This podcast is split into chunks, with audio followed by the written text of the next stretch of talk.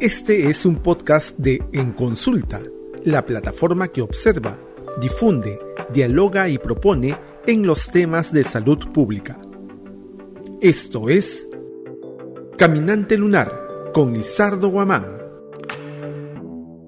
El costo de la canasta básica se ha incrementado y amplios sectores de la población han sido golpeados no solo por la pobreza, sino por las actuales circunstancias con el agravante de que la respuesta del Estado no es del todo eficiente y eficaz. Eh, esto es, ha sido causado por la grave crisis política que nos aqueja. Un presidente sumamente débil, errático, con serios indicios de pertenecer o haber permitido que una red de, de corrupción se encarame en el Ejecutivo y empecinado en designar ministros cuestionados y mediocres. Un parlamento que no solo es eh, su espejo, sino que además es su sustento, debido a la nefasta alianza entre los distintos fujimorismos que lo habitan con el serronismo, lo que garantiza una cierta estabilidad perversa en medio de avances de los grupos mafiosos y ultraconservadores para avanzar en el desmantelamiento de las reformas que hemos logrado en educación, salud, transporte, etc. Para completar este panorama, constatamos que la ciudadanía, aquella que nos ilusionó el 2020, a fines del 2020, cuando salió a las calles e hizo retroceder al régimen espurio de Merino y lo obligó a renunciar en solo seis días y en plena pandemia esta ciudadanía se encuentra agotada, acorralada, retraída a las redes sociales donde es inefectiva, eh, lo que ha permitido que los pillos de siempre se reagrupen y preparen un nuevo ciclo de impunidad para lo cual vienen avanzando sus fichas. Primero con la toma del Tribunal Constitucional y ahora con la anunciada de la Defensoría del Pueblo. Urge revitalizar el espíritu de dicha ciudadanía, Hago un llamado a los jóvenes de hoy y a los jóvenes del ayer como yo para que retomemos nuestras pequeñas iniciativas ciudadanas y lograr encender la chispa que requiere la calle para hacer entender a dichos pillos que no somos rehenes, que basta ya, que no los queremos más aupados como garrapatas en el poder. Muy buenas noches, mi nombre es Lizardo Guamán y doy la más cordial bienvenida a los amigos y amigas que nos acompaña. En esta edición especial de Caminante Lunar se reflexionará sobre un tema que es crucial para los resultados de todo sistema sanitario, lo que se denomina la gestión de los, del trabajo y la salud y seguridad de los trabajadores en salud.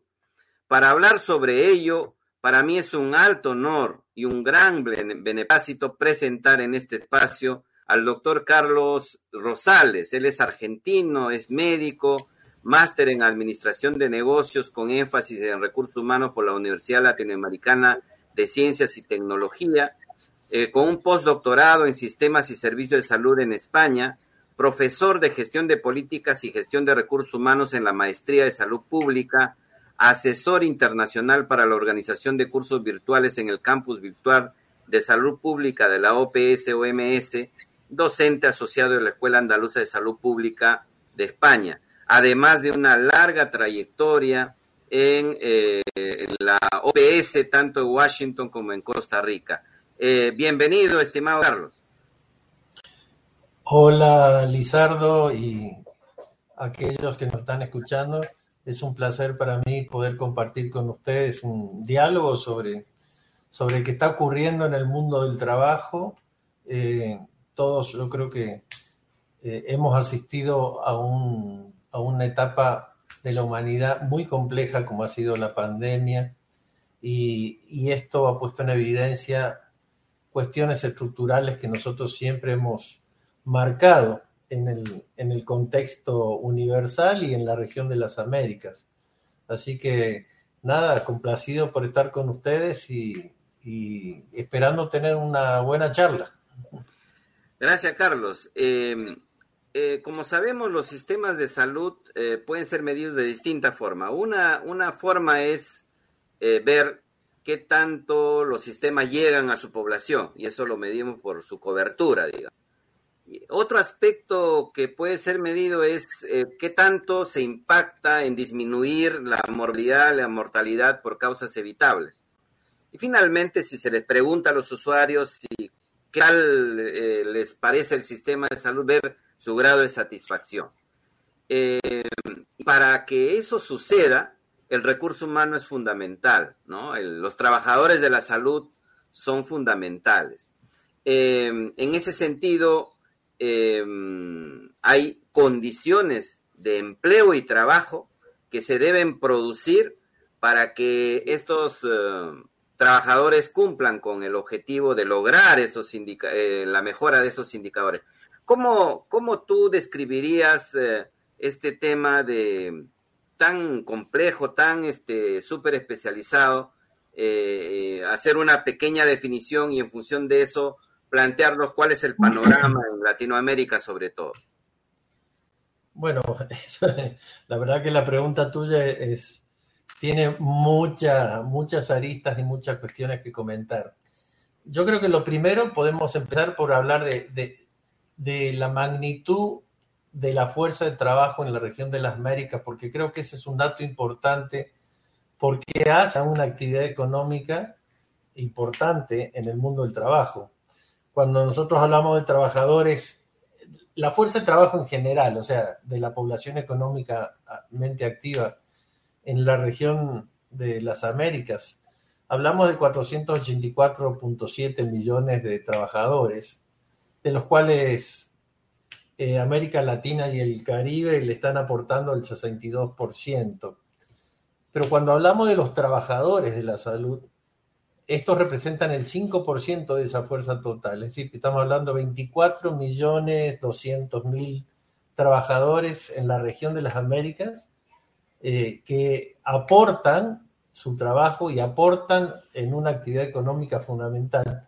Y yo digo esto porque también eh, cuando hablamos de la fuerza de trabajo, necesariamente tenemos que hablar también de que ha habido un proceso de mercantilización importante del trabajo en salud. Eh, otra cosa importante que yo creo que hay que destacar es que la fuerza de trabajo en la región históricamente ha tenido altas tasas de precarización. Solo para darte un dato, en encuestas que se hicieron en la región, el 37% ha trabajado con esquemas de autoempleo precarizados y con una baja cobertura de la seguridad social. Es decir, que los trabajadores de la salud, paradójicamente, ni siquiera han tenido coberturas adecuadas de salud, eh, sumado a la precarización de su trabajo y la flexibilización de las condiciones de trabajo. Eh, cuando uno también analiza, bueno, la composición, cómo está, la fuerza de trabajo en salud, eh, todos sabemos que es fundamentalmente femenina, aproximadamente 70-30, y eh, si lo vemos por las profesiones más significantes del trabajo en salud, la enfermería significa el 56% de todas las profesiones en salud, o sea, la enfermería es quizás la base de la prestación de servicios de salud y eh, sin embargo, cuando uno analiza la densidad de personal en la enfermería, esta sigue siendo deficitaria de acuerdo a las necesidades que tenemos a nivel regional. Y en cambio con médicos pasa una cuestión paradojal, que es que en muchos países tenemos exceso de médicos, pero estos médicos no están distribuidos adecuadamente, sino que tienden a concentrarse en su, en su práctica, sobre todo alrededor de los grandes complejos industriales y económicos, por lo tanto, no van a trabajar aquellos lugares donde más se necesita. Es decir, por ejemplo, ¿qué te diría? Eh, si tomamos Bolivia, Bolivia tiene 4.7 médicos por 10.000 habitantes, pero ni siquiera eso se distribuye eh, igual en todo el, país. Perú lo mismo, Perú ha tenido serios problemas si comparamos Huancavelica con Lima, probablemente, pese que ha habido políticas que han intentado eh, reducir esto, sabemos que siguen teniendo problemas serios en cuanto a, la distribución. Eh, y además, si lo vemos ya en términos de lo que sería relacionado con las principales políticas de salud, o por lo menos lo que uno esperaría en función de las grandes estrategias como la atención primaria, el número de médicos de familia en los países de América Latina todavía es muy deficitario, sobre todo para sostener primeros niveles de atención. Esto es como un marco general. Eh, si lo vemos desde la perspectiva de la salud ocupacional, yo te diría que uno de los problemas serios es el subregistro importante que hay de todos los accidentes que se presentan en salud. Se habla, la OMS habla que la epidemia mundial eh, silenciosa eh, es de las enfermedades profesionales y ocupacionales, porque tienen un subregistro importante. ¿sí? Eh, en América Latina estamos hablando, en, la región de 7.6 millones de accidentes y en América Latina de 5.230 muertes más o menos. Esto antes de la pandemia, ¿verdad? Ese plus, esa parte. Y lo otro importante es que las enfermedades profesionales y ocupacionales no han tenido un manejo adecuado. Uno lo que observa muchas veces que la, la, forma de intervenir sobre el tema ha sido generando las famosas oficinas de salud ocupacional que no son iguales, que no tienen, generalmente lo que se han destinado más que todo es al registro de eventos o epidemias o enfermedades nosocomiales, pero no una actitud proactiva de eh, promoción y prevención de la salud.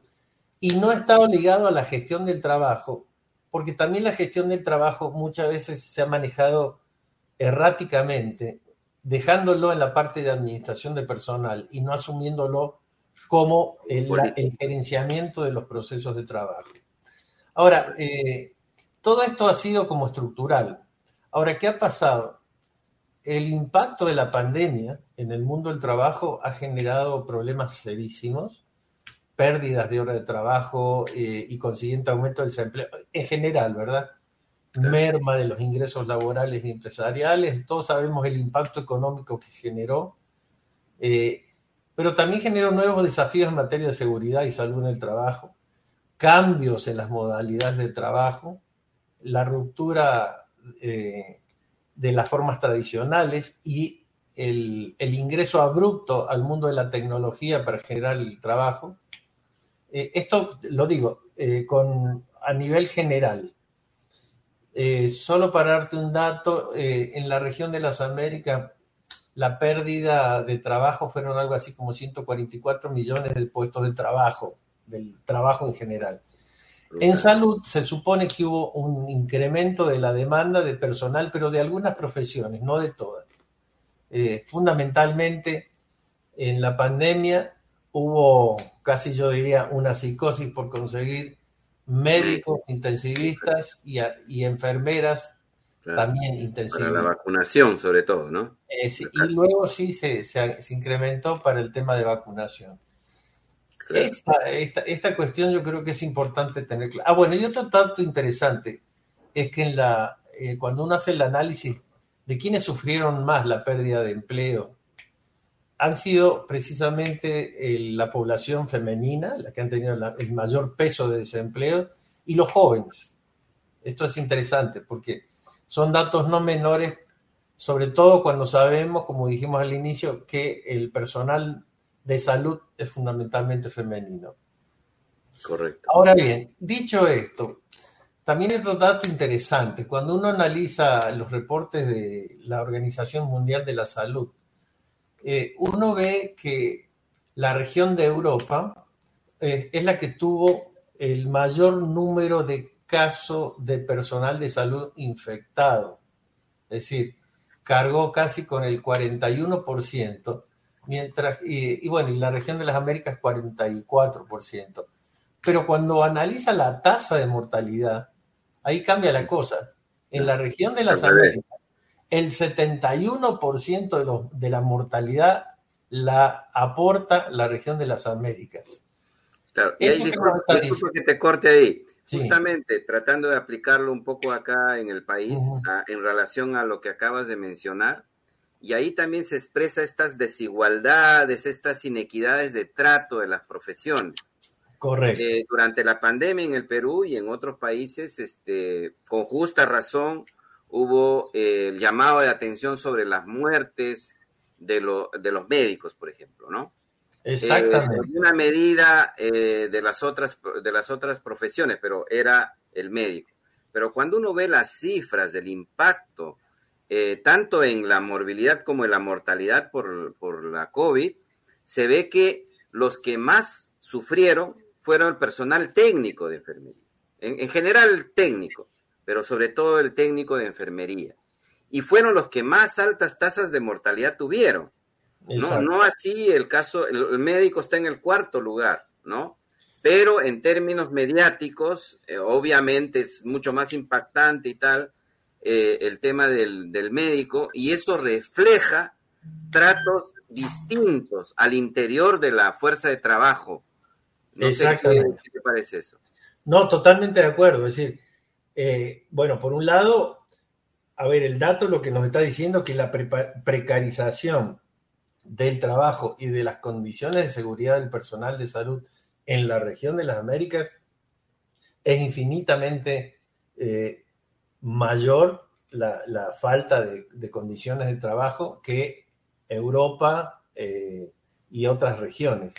Pero también esto puso en evidencia de que hay varios temas que nosotros hemos insistido durante muchísimo tiempo.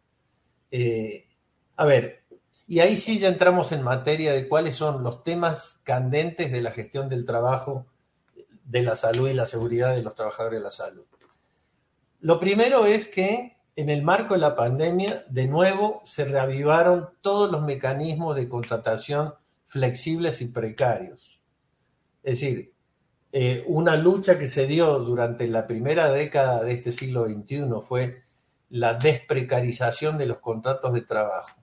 En el marco de COVID se generaron muchísima captación de personal en la lógica de poder aumentar la capacidad resolutiva, sobre todo a nivel de tercer nivel, porque esa es, otra cosa importante que podríamos hablar. Eh, la mayoría de los países propició la, preocupación por la dotación en UCIs, pero poco seguir trabajando en la lógica del primer nivel para hacer una dotación. Antes, eh, antes que avance ahí, también quiero hacer un, un, paralelo con el país para, para que veas los matices. A diferencia de, este panorama general, en el caso de Perú, en ese aspecto, parece que hay, un, eh, hay una distinción.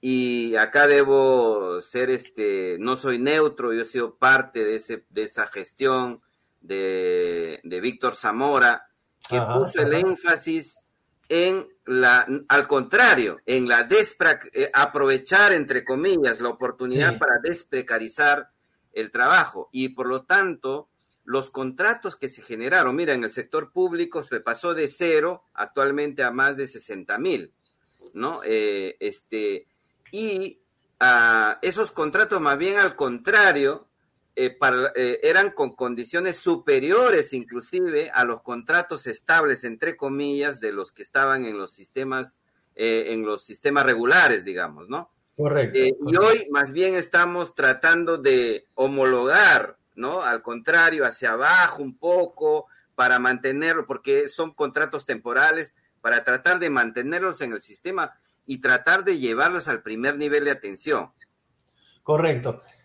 Precisamente Perú fue uno de los países que mejor desarrolló políticas relacionadas a eso, pero Perú, igual que muchos de los países, lo, lo podríamos ver en los desafíos, el asunto es cómo mantenemos eso y cómo mantenemos el financiamiento, porque lo que está claro que durante la pandemia no solo hubo financiamiento del presupuesto regular del ministerio, sino que hubo aportes del sector, del presupuesto del sector social y de otros fondos excepcionales de contingencia para sostener todo el tema de la pandemia. Ahora, la pregunta es, ¿cómo hacemos para que esas conquistas se mantienen porque el déficit de personal era estructural y era previo a la pandemia.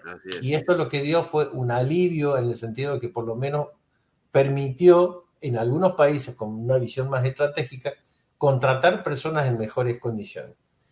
Sin embargo, en, términos generales, eh, la, en términos de la seguridad del personal, lo que está claro que la precarización que hubo en muchos casos generó condiciones un poco complejas en términos de la seguridad.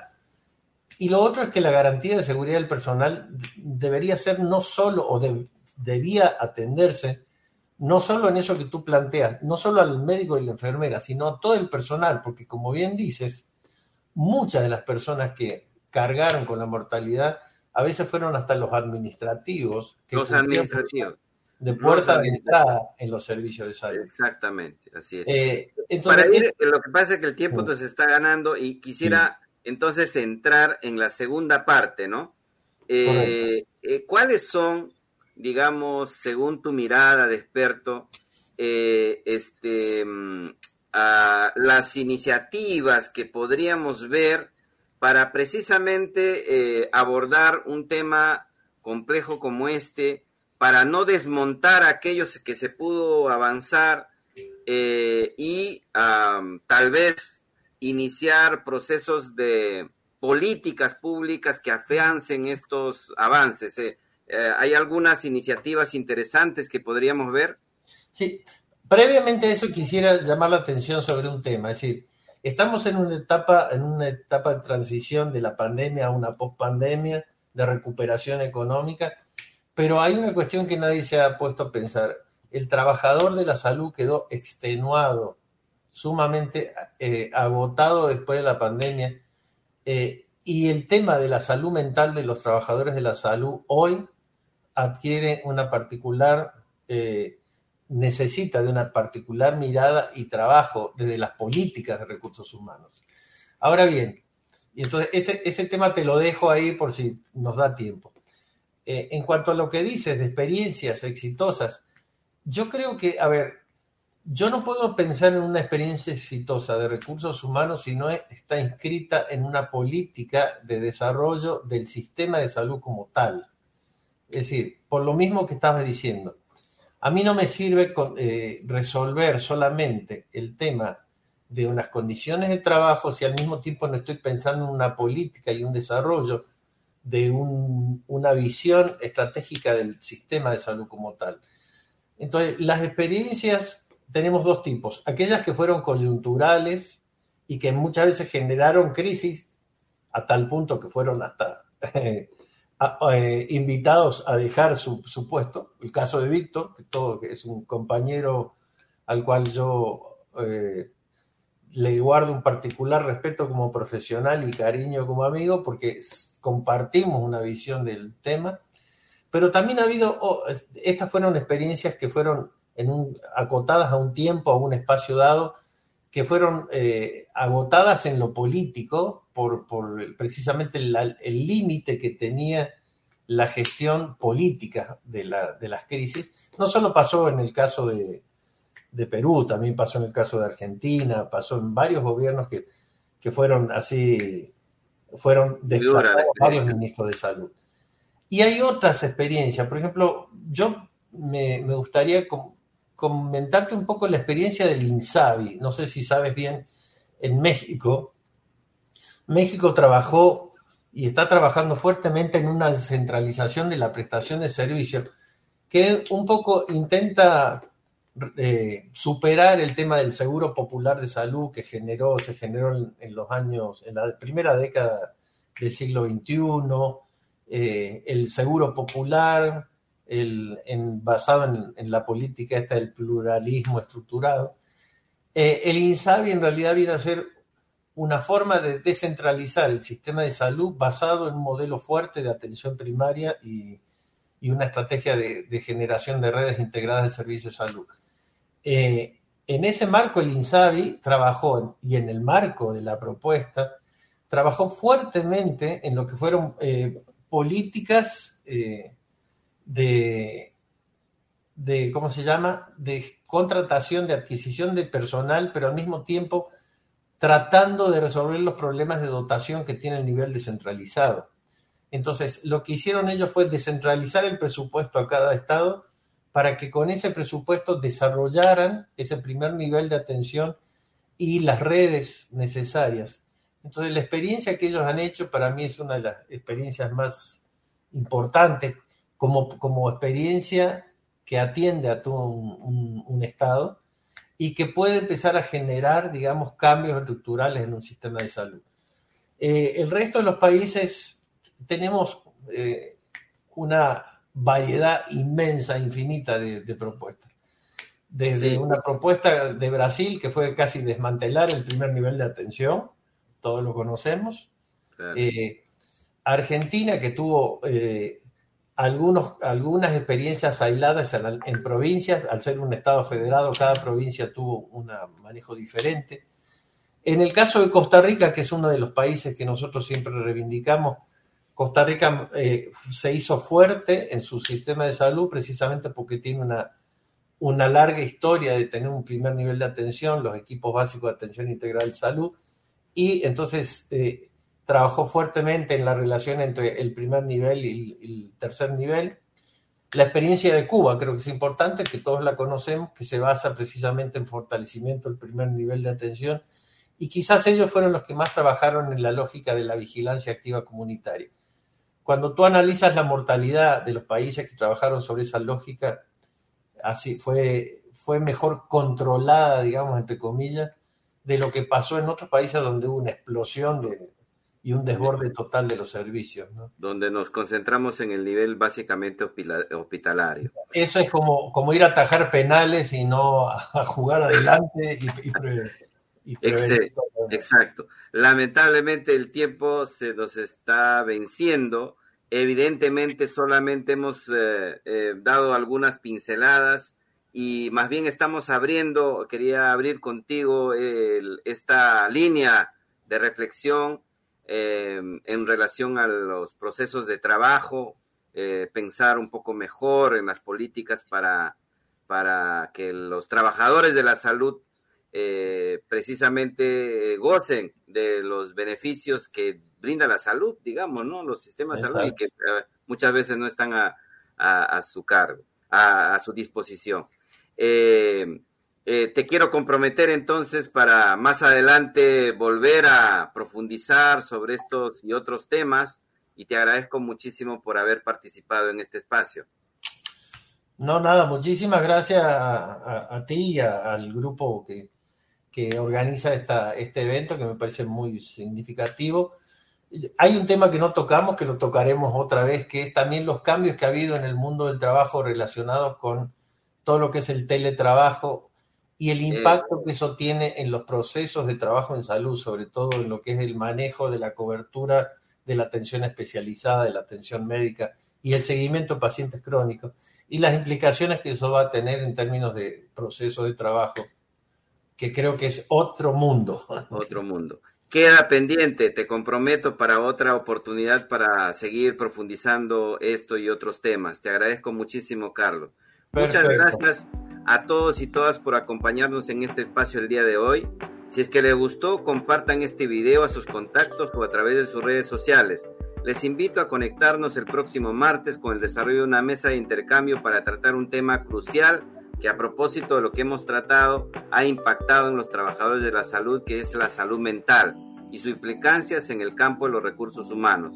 Aquí en Caminante Lunar, en consulta.pe, buenas noches y un gran abrazo. Este fue un podcast de En Consulta, la plataforma que observa, difunde, dialoga y propone en los temas de salud pública. Síguenos en todas las redes sociales como En Consulta Oficial. Suscríbete a nuestro newsletter para estar al día con toda la información sobre salud en el Perú y el mundo en www.enconsulta.pe. Nos escuchamos en una próxima oportunidad.